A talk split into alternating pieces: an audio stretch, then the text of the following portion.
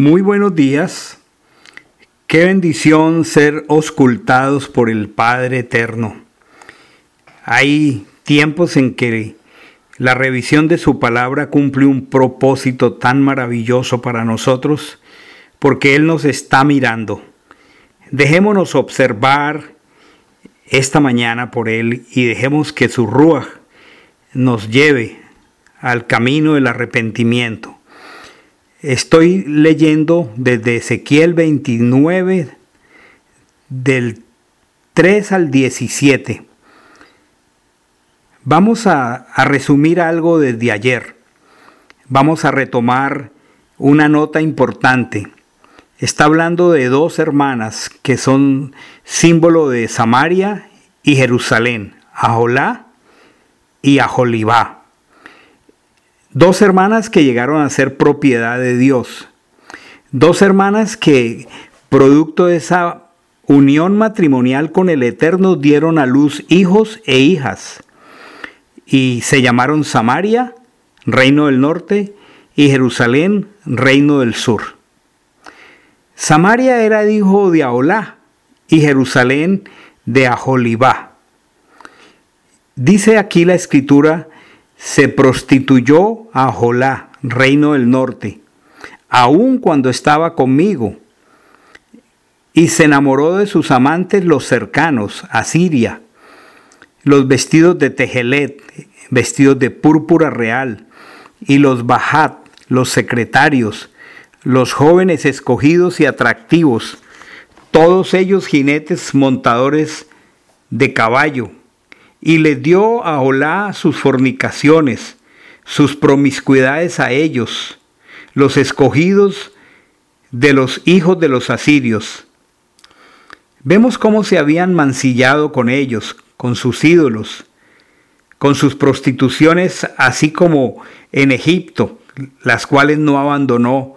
Dice, porque con ellas se acostaron en su juventud y ellos apretaron sus pechos virginales y derramaron sus fornicaciones sobre ellas. Unas palabras muy fuertes, hermanos. Versículo 9, capítulo 23. Por eso yo la entregué en la mano de sus amantes, en las manos de los hijos de Asiria con los que ella se había acostado. Y ellos descubrieron su desnudez. A sus hijos y a sus hijas tomaron y a ella la degollaron con espada. Y fue este el nombre para las mujeres, como el juicio del Señor contra ellas. Versículo 11, capítulo 23, Ezequiel. Y vio su hermana Joliba esto. En hebreo dice literalmente, corrompió su trasero. Esta es una expresión muy horrible que se podría explicar así. Se volvió desesperada, enloquecida de lujuria. Estas son expresiones muy fuertes de la palabra del Padre. Pero podríamos conectar esto con la parábola del Hijo Pródigo, donde sabemos que un hijo se fue de manera frontal, directo al mundo, al desorden, a la maldad, pero el otro hijo se quedó y aparentemente se cuidó. Pero cuando su hermano regresó, lo primero que hizo fue quejarse ante su padre. Padre, tú nunca me has dado nada para disfrutar como a mi hermano. Y la respuesta del padre es, yo pensé que tu tesoro más grande era tenerme a mí. Ahora me doy cuenta que tú estabas reprimido, deseando hacer lo mismo que tu hermana, hermano, y estabas igual de perdido, solo que él se fue de manera frontal a la perdición mientras tú estabas reprimido.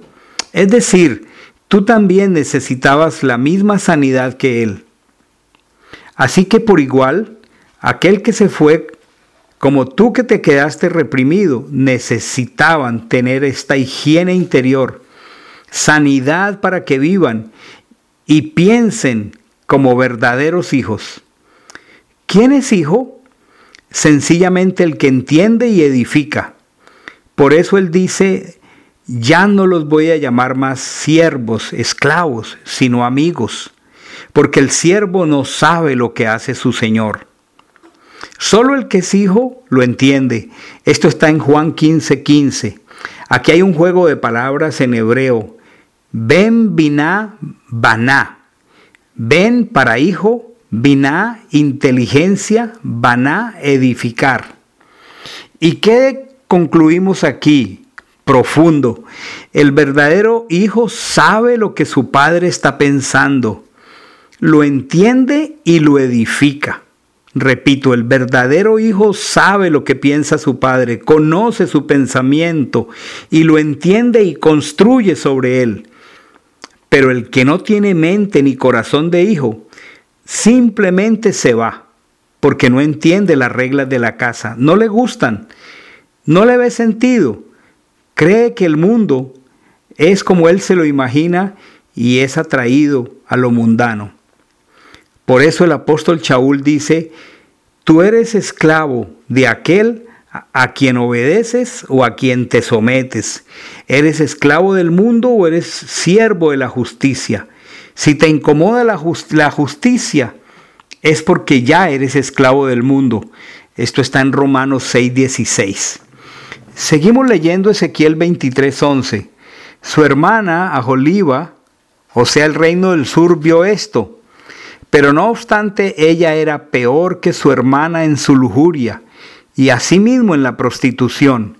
Ezequiel 23, 12. Ella, Ajoliva, fue con lujuria tras los hombres de Ashur, nombre para Siria, gobernantes y príncipes, guerreros vestidos a la perfección, jinetes diestros, todos ellos jóvenes, asimismo en la prostitución.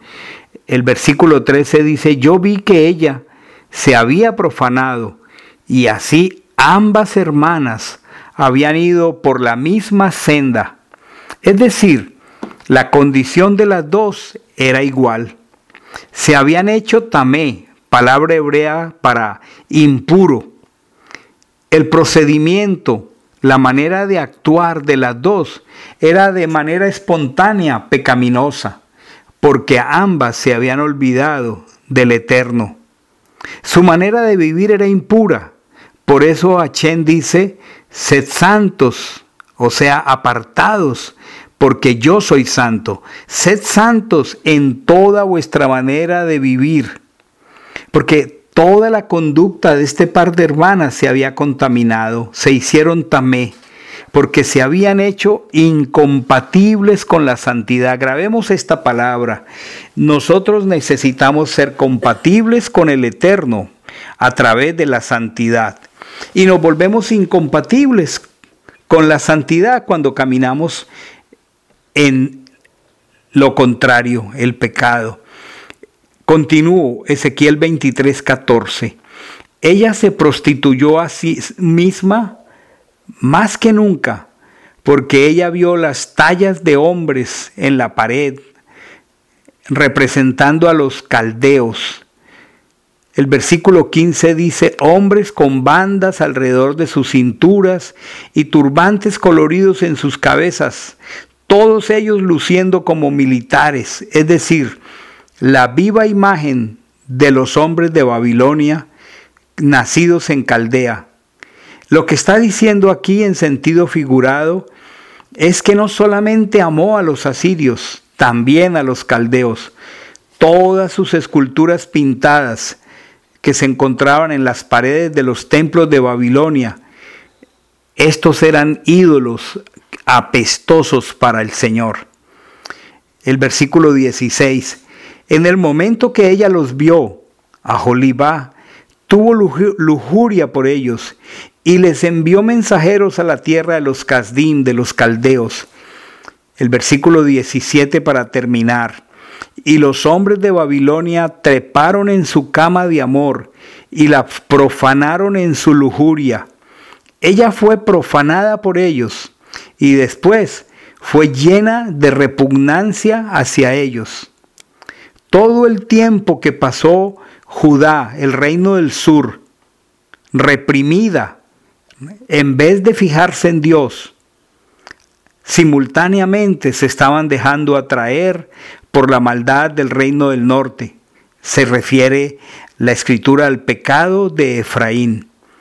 Así desafortunadamente acumuló 200 años de, de, malos pensamientos, mirando hacia el pecado de su hermana, fantaseando con la maldad mientras aparentemente estaban en el templo. Qué tremenda la realidad espiritual del ser humano.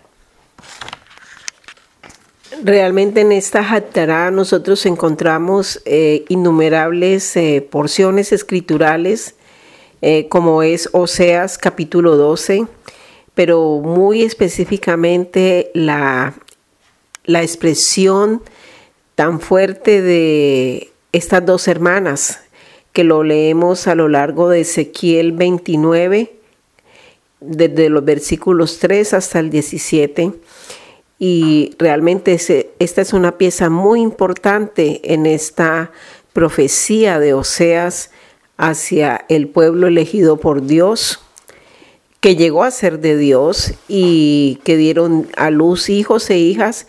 Y ya sabemos todos por la diferente eh, explicación que se ha dado que el uno era el reino del norte, Samaria, y el otro era el reino del sur, eh, cuya capital era Jerusalén. Y aquí vamos a, poner especial énfasis en encontrar eh, el relato y la condición espiritual de, esta, de este pueblo, un pueblo de Dios, el pueblo de Dios, pero marcado de una manera muy fuerte, muy fuerte, con unos términos tan fuertes. Y realmente es hermoso y personalmente a mí me da mucha satisfacción en nuestra congregación eh, cuando hablo con muchos de, los hermanos y, veo que estamos tomando con tanto entusiasmo el tener nuestro tiempo a solas con Dios cada día, cuando nos comparten que tienen su cuaderno de notas, que están escribiendo, que están eh, sacando puntos muy fuertes en nuestra vida que debemos llevar en genuino arrepentimiento ante el Señor. Y hablando de esto, aquí hay, hay expresiones que nos llevan a, profundizar mucho en ello, ¿no?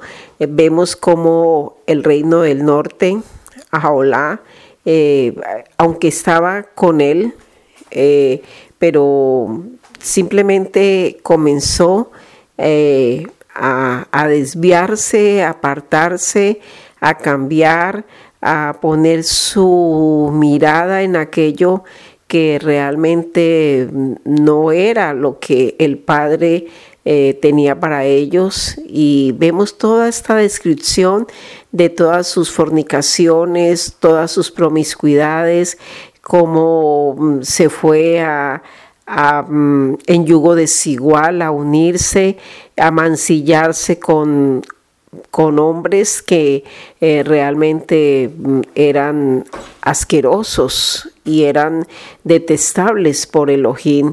Eh, el pecado de la idolatría que contamina y que mm, aunque es tan específico cuando habla de tallas, de esculturas, de colorines, de, una cantidad de cosas que son figuras eh, muy familiares con el mundo, eh, realmente nosotros tenemos que revisar eh, qué de esto en la práctica puede estar todavía anidado en nuestro corazón.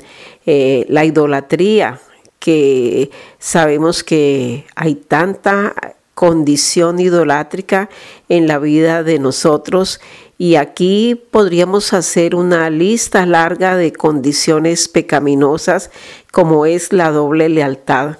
vemos la referencia de Ajolá y Ajolibá como uno se, y lo mismo la comparación con el hijo pródigo, como uno se fue de frente directamente al mundo mm, tomó, se fue de la casa y como el otro se quedó, pero aunque se quedó y parecía ser el de mejor proceder, el de mejor conducta, el, el, ciento por ciento en todo, sin embargo estaba viviendo una condición de mm, reprimir lo que en su corazón deseaba hacer, es decir, una falsa apariencia.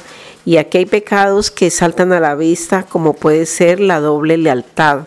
Realmente revisar a quién le somos fieles, somos más fieles al eterno o somos más fieles a las seducciones y atracciones del mundo, como pensar que eh, a veces cuando nos tornamos tan lisonjeros y tan exaltadores de ciertas cosas y un lenguaje tan eh, rebuscado espiritualmente, pero realmente mm, el pecado de idolatría eh, en esos términos puede ser el, expresado como un orgullo espiritual de como la Biblia lo describe, ¿no?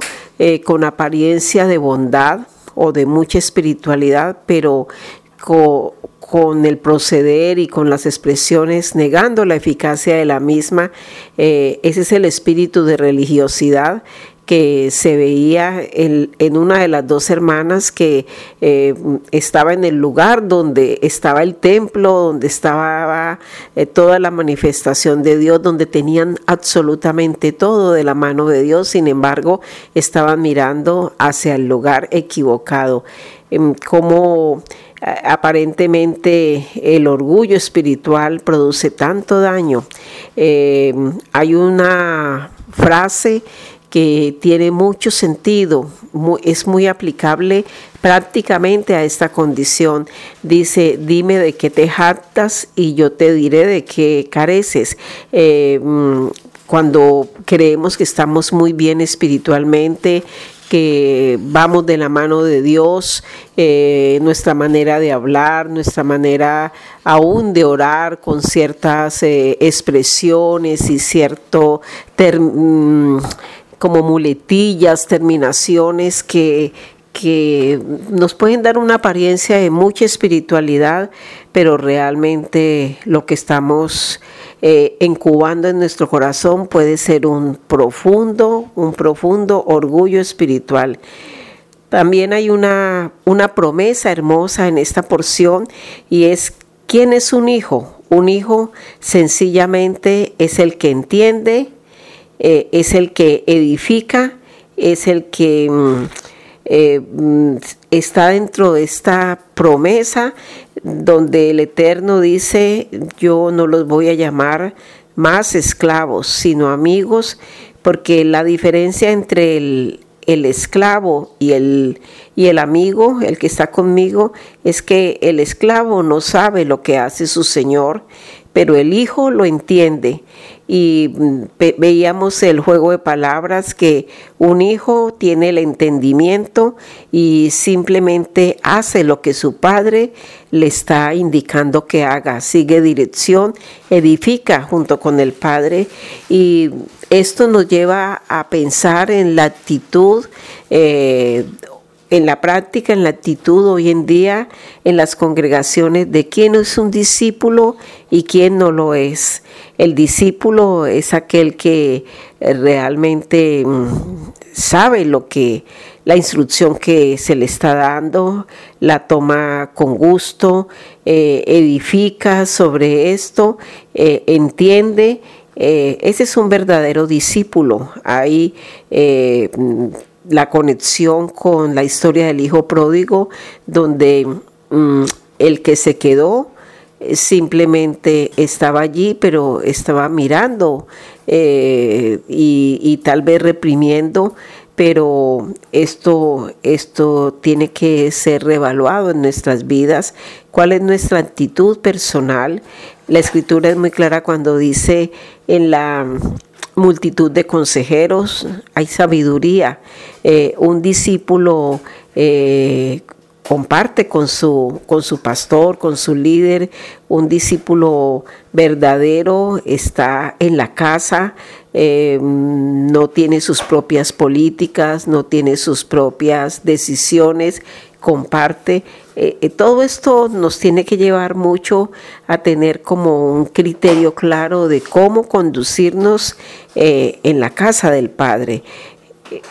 Cuando vamos a más adelante Ezequiel 23, 23 versículo 13, capítulo 23 versículo 13, eh, dice que finalmente, aunque tenían aparentemente un proceder diferente, parece que una fuera mejor que la otra, la verdad es que ambas eh, se habían ido por la misma senda, se alejaron del Señor, las conductas de las dos se había hecho eh, impura, una mm, muy inmoral, pero la otra también, una lo expresaba más, la otra tal vez más en secreto, pero habían una serie de pecados detestables, eh, la manera de actuar de ambas eh, era espontáneamente pecaminosa, ambas se habían olvidado de Dios, eh, su manera de vivir, su manera de proceder, su manera de conducirse, aún en la casa de Dios, era pecaminosa. Estaban apartadas completamente. Entonces, mm, realmente la impureza es eh, el hecho de que nos vamos tornando incompatibles con la santidad.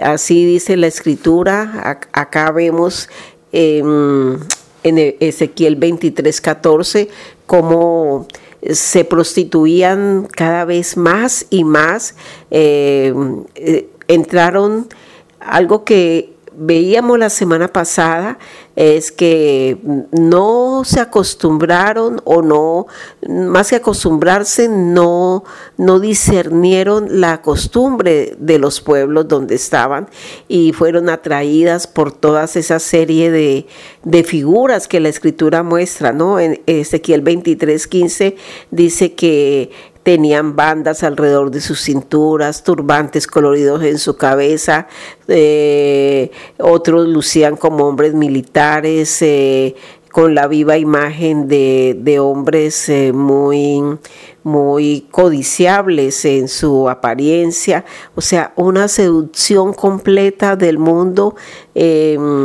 eh, cómo, comenzaron a mirar eh, todas sus esculturas pintadas, eh, esos templos y esos ídolos apestosos para Elohim, comenzaron a ser extremadamente atractivos para las estas hermanas. Y en la práctica nosotros podríamos pensar cómo las costumbres de nuestros pueblos, las costumbres del mundo, las festividades del mundo, las celebraciones del mundo, en un momento sutil nos pueden atraer tanto y, a pesar de que pretendemos estar con el Padre en obediencia, eh, celebrándolo a Él, eh, inclinándonos a Él, buscándole a Él, hay otras cosas que de un momento a otro surgen y, nos cambian el rumbo. Entonces, mm, esto nos tiene que llevar a, sacar eh, una serie de mm, conclusiones muy profundas que el Padre y el Espíritu nos muestren que realmente el resultado de todo esto es una acumulación de impureza, de pecado, de deshonra al nombre y en Ezequiel 23, 17, ya para terminar, eh, nos queda un ejemplo muy fuerte, y es que la inmoralidad sexual no prospera y finalmente termina produciendo un repudio mutuo, es decir, por todos eh, los ángulos por los que lo miremos, todas estas conductas que están tan fuertemente descritas en Ezequiel desde el versículo Ezequiel 29 desde el versículos 3 hasta el 17 nos deben llevar a revisarlas y no solamente leerlo como una historia o pensar que es aplicable para otros, los que están en el mundo completamente llevados por sus pecados y delitos, pero que nosotros eh, podemos estar mucho mejor, porque tristemente es, el, es la inclinación de muchos a creer que estamos muy bien. Por algo la escritura dice, el que esté firme, mire que no caiga, el estar haciendo alarde de lo bien que estamos, de lo mucho que sabemos, de, de que no, ah, faltó algo que yo debo agregar y añadir, eh, no es otra cosa que orgullo espiritual y jactancia y todos estos pecados eh, son igualmente detestables y aborrecibles por el Padre. Eh, tenemos que cada día ser más precisos en entender que necesitamos estar con Dios y no estar mirando al mundo. Que la dualidad, que la doble lealtad, eh, que la hipocresía, la lisonja, eh, realmente se haga muy evidente en nuestra vida y, y, rechacemos ese tipo de proceder para que realmente nuestro testimonio sea un testimonio cada vez más eficaz eh, muy silencioso, pero muy eficaz. Que el Padre nos dé entendimiento en esto, que el Padre bendiga eh, la disposición de tener un tiempo a solas con Dios, de escuchar su instrucción como Padre amoroso de, de, estas porciones de la Escritura tan descriptivamente fuertes y que pongamos en acción lo que el Padre nos está llamando. Hermanos, que hoy, en este día muy significativo para muchos de nosotros, haya chalón, haya paz y haya la seguridad y la esperanza de que el, Padre está tomándonos de la mano y guiándonos en todo. Shalom.